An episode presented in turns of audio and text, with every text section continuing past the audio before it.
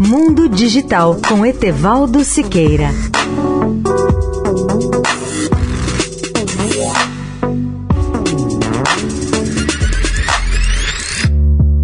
Olá, amigos da Eldorado. A cada ano cresce a influência da China sobre o iPhone.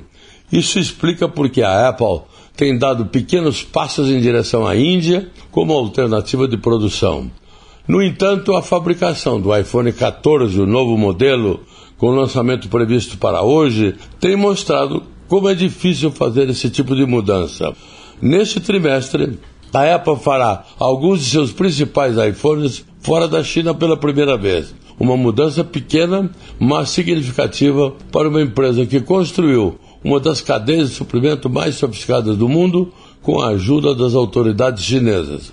No entanto, o desenvolvimento do iPhone 14, revelado na quarta-feira, mostrou como é complicado para a Apple se desvencilhar realmente da China.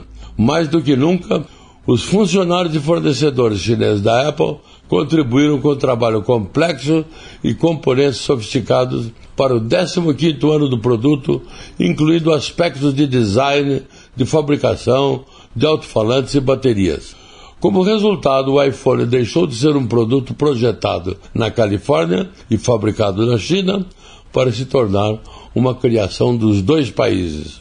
Leia o artigo sobre o tema no portal Mundo Digital, tudo junto, .net.br. Etevaldo Siqueira, especial para a Rádio Eldorado.